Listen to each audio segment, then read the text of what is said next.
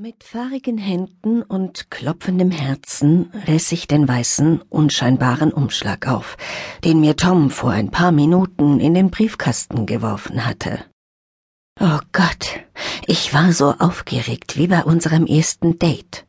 Dabei hatten wir in diesem Jahr unseren 28. Hochzeitstag gehabt. Gehabt, aber nicht gefeiert.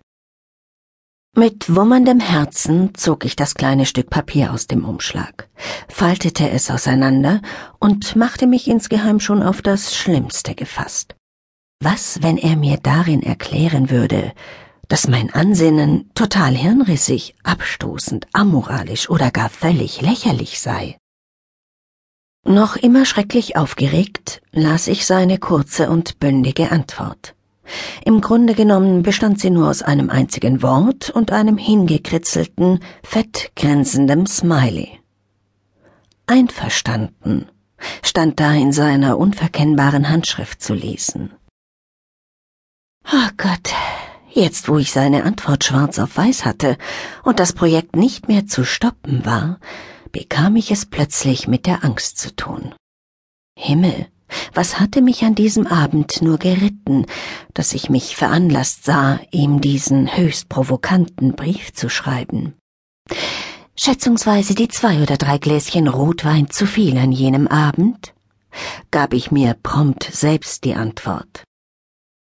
Nervös begann ich auf meiner Lippe herumzukauen. Was zum Teufel mache ich eigentlich, wenn das Projekt aus dem Ruder läuft? Tom sich völlig verrückte Dinge von mir wünscht, auf die ich selbst in meinen kühnsten Träume nie gekommen wäre, geschweige denn bereit wäre, sie zu erfüllen. Findest du nicht, dass es für solche Gedanken ein bisschen zu spät ist? Das hättest du dir mal besser vor einer Woche überlegen sollen, bevor du diese Schnapsidee mit größtem Enthusiasmus zu Papier gebracht und ruckzuck in seinen Briefkasten geworfen hast. Meldete sich meine innere Stimme mitleidlos zu Wort. Ich schloss die Augen und atmete einmal ganz tief durch. Was soll's? Jetzt ist es eben so. Im Grunde genommen hatte ich nichts zu verlieren. Ich kann nur gewinnen, erinnerte ich mich selbst an die ermutigenden Worte meiner Psychotherapeutin, die mich in meiner vierwöchigen Reha aufgebaut und mich mehr oder weniger zu diesem verrückten Schritt ermutigt hatte. Wenn ich es tatsächlich nochmals mit meinem Noch-Ehemann versuchen wolle, dann müsse ich auch etwas dafür tun, und sei es nur der erste Schritt auf hinzu. Den hatte ich jetzt wahrlich getan. Aber was, wenn der Schritt sowohl für ihn als auch für mich viel zu groß war? In meinem Schwips und meiner Selbstberauschung war mir die total verrückte Idee gar nicht so verrückt und peinlich vorgekommen wie jetzt wo ich völlig nüchtern und peinlich berührt, unruhig auf meinem harten Küchenstuhl hin und her rutschte.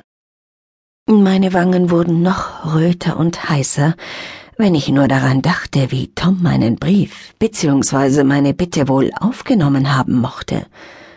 Was dachte er jetzt wohl von mir?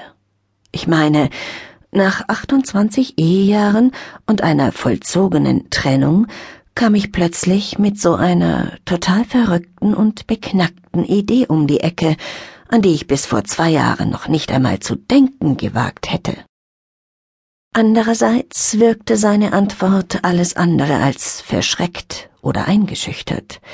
Dieses extra großgeschriebene Einverstanden und der verschmitzt grinsende Smiley dahinter wirkten ganz schön frech, um nicht zu sagen nicht minder provokant wie meine total bescheuerte Idee. Irgendwie klang dieses freche Einverstanden ziemlich stark nach dem Tom, den ich vor rund 30 Jahren kennen und lieben gelernt und schlussendlich auch geheiratet hatte. Damals war er so offen, aufgeschlossen, mutig, zupackend und voll augenzwinkerndem Humor gewesen. Also ganz anders als jener Tom, der die letzten Jahre nur so neben mir hergelebt hat, der nur mehr Augen für seine Arbeit, er war Architekt, seinen Sport und diese verdammte Bombshell gehabt hatte. Grrr. Bei dem Gedanken an seine junge Geliebte